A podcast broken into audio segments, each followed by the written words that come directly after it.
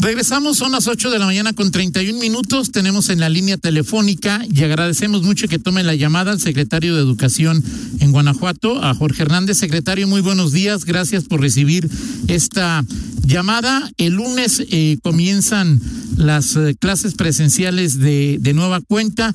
¿Cuál es la realidad o cuáles son las realidades en que la Secretaría eh, espera trabajar a partir del próximo lunes?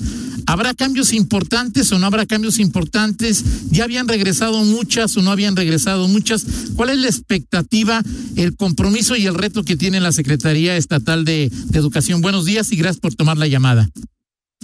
Toño, buenos días. Al contrario, muchas gracias por la oportunidad de compartir contigo, con todo el auditorio, pues qué es lo que sucede a partir del día, eh, el día 7 de marzo, el siguiente lunes, y comentarte que eh, primeramente para, para hablar del regreso hay que hablar de las razones del regreso.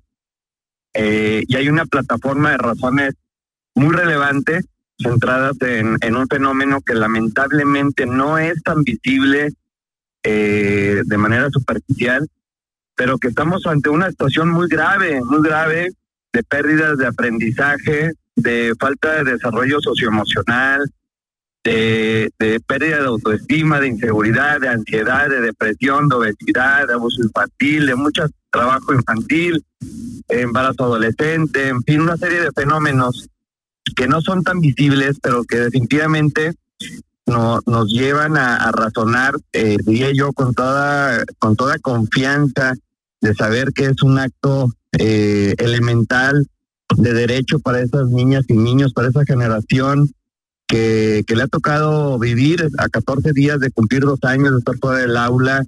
Tenemos niñas y niños que no han conocido su escuela, que empiezan a conocer sus compañeros.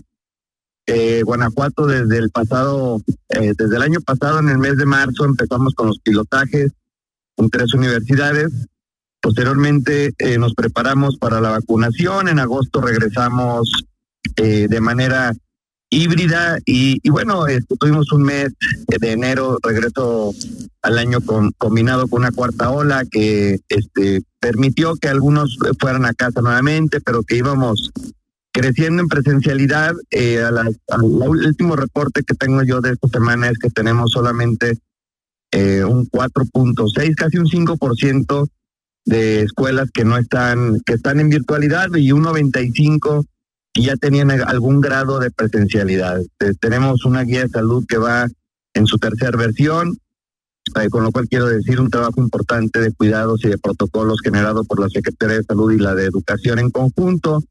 En fin, me parece que hemos hecho un trabajo importante, colegiado, en, en todos los momentos pasados, sobre todo cuando la pandemia se manejaba como tal, hoy en época ya de endemia y de manejo endémico, el razonamiento es diferente y creo que para nosotros es una, una puerta que se abre, eh, Toño, de una oportunidad muy importante para apenas empezar el proceso de recuperación. Es decir, me gustaría eh, hablar de del regreso como el, el, término de una etapa, pero es apenas el principio de una etapa de recuperación donde padres de familia, eh, sistema educativo, maestras, maestros, autoridades, empresas, empresarios, ONG tenemos que hacer un trabajo muy importante reconociendo que está eh, mucho en riesgo con una generación que se ha dañado en muchos factores, dado una narrativa de algunos de ellos, pero que, vaya, lo vemos en casa, todos lo vemos en casa. Ahí eh, decimos en la escuela que anteriormente nos costaba un poquito de trabajo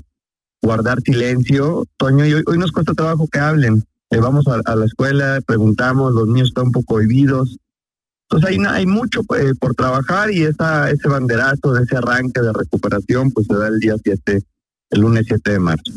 Ahora, eh, secretario, en esto que decías tú que no se ve y que plasmas en esta radiografía que, que, que se hace con el tema de pérdida de autoestima, problemas de aprendizaje, deserción, embarazo, obesidad, eh, todo este tipo de situaciones. ¿Cuál es la estrategia general? Es decir, el día 7 ya con la mayoría de los niños presentes en las aulas, ¿de qué se trata al principio, secretario? De, de, de, ¿Cuál va a ser la forma de trabajar? Que recuperen la autoestima, que recuperen el tiempo perdido en la escuela. ¿Cuál es? ¿Por dónde, por dónde es la, la, la, la punta de la madeja, secretario? señor, empezamos nosotros desde el mes de, de noviembre, eh, noviembre, diciembre, a aplicar la prueba estandarizada RIMA, que, que en el pasado se hacía de forma nacional, eh, no nuestra prueba, teníamos eh, enlaces, teníamos algunas otras pruebas eh, estandarizadas que se aplicaban en todas las entidades federativas.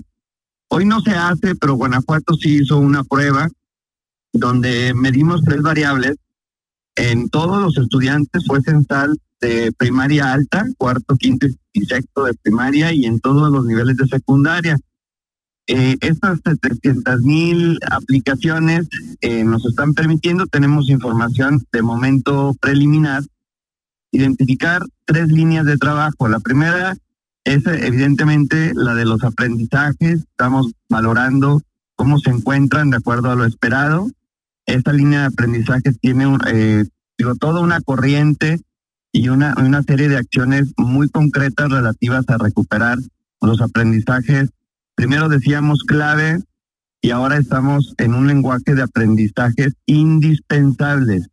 Eh, no podemos ir por todo, tenemos que seleccionar cuáles son aquellos aprendizajes que nos importan más y que en el futuro podrían generar una mayor brecha.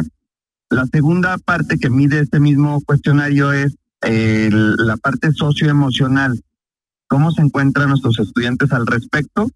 Y eso, por supuesto, deriva en otra línea muy importante eh, de trabajo en esto de lo socioemocional que conecta lo que ya tenemos de, de, información de las escuelas secundarias donde se trabajó con Planet Youth. Eh, va, es una capa adicional, pero al final tendremos información estudiante por estudiante plantel por plantel para trabajar en lo socioemocional.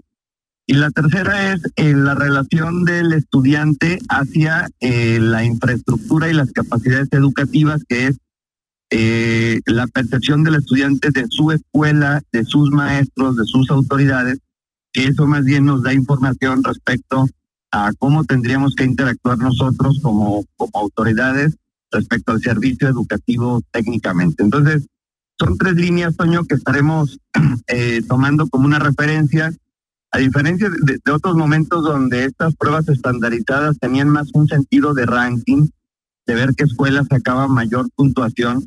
La realidad ahora es que no, no es nuestra intención el que salgan las mejores, ¿no? Sino que la maestra y el maestro tengan información estudiante por estudiante en estas tres variables.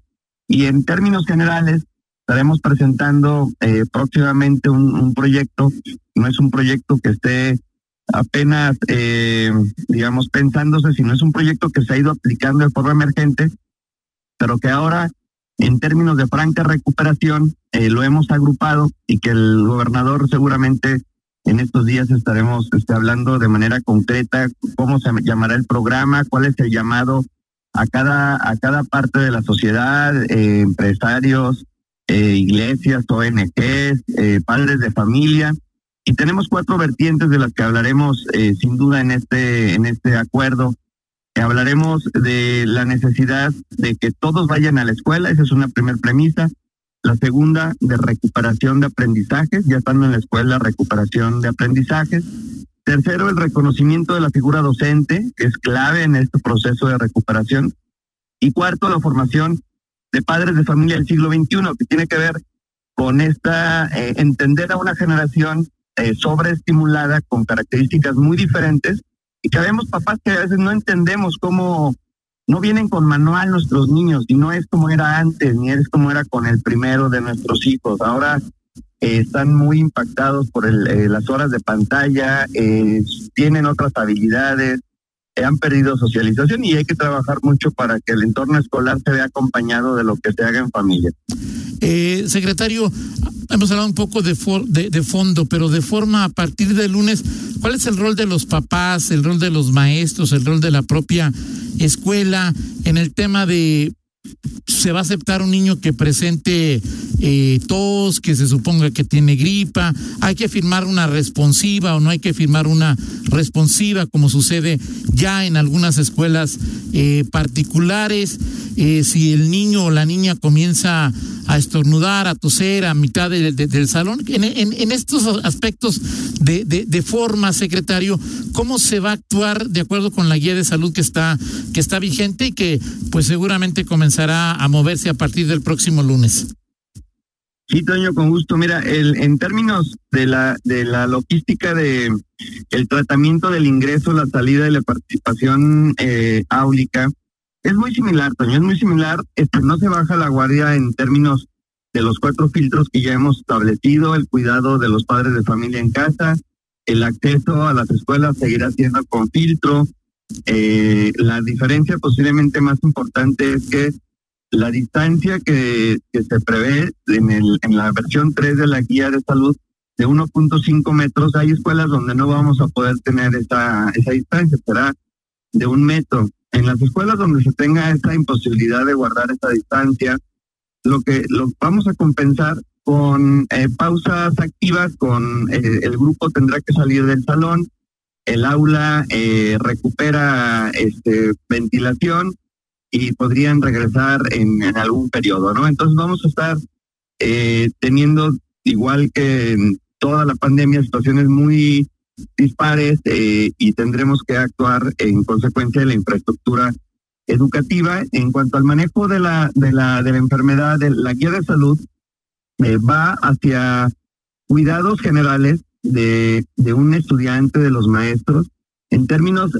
generales de salud, quiero decir, el trato de esta, de esta enfermedad es eh, preocupante como lo es eh, la viruela y la varicela y cualquier otro posible brote. Entonces esta guía de salud además se, habrá de quedar y, tratará de mantener eh, en todos los sentidos y en todas las posibilidades salud dentro del aula.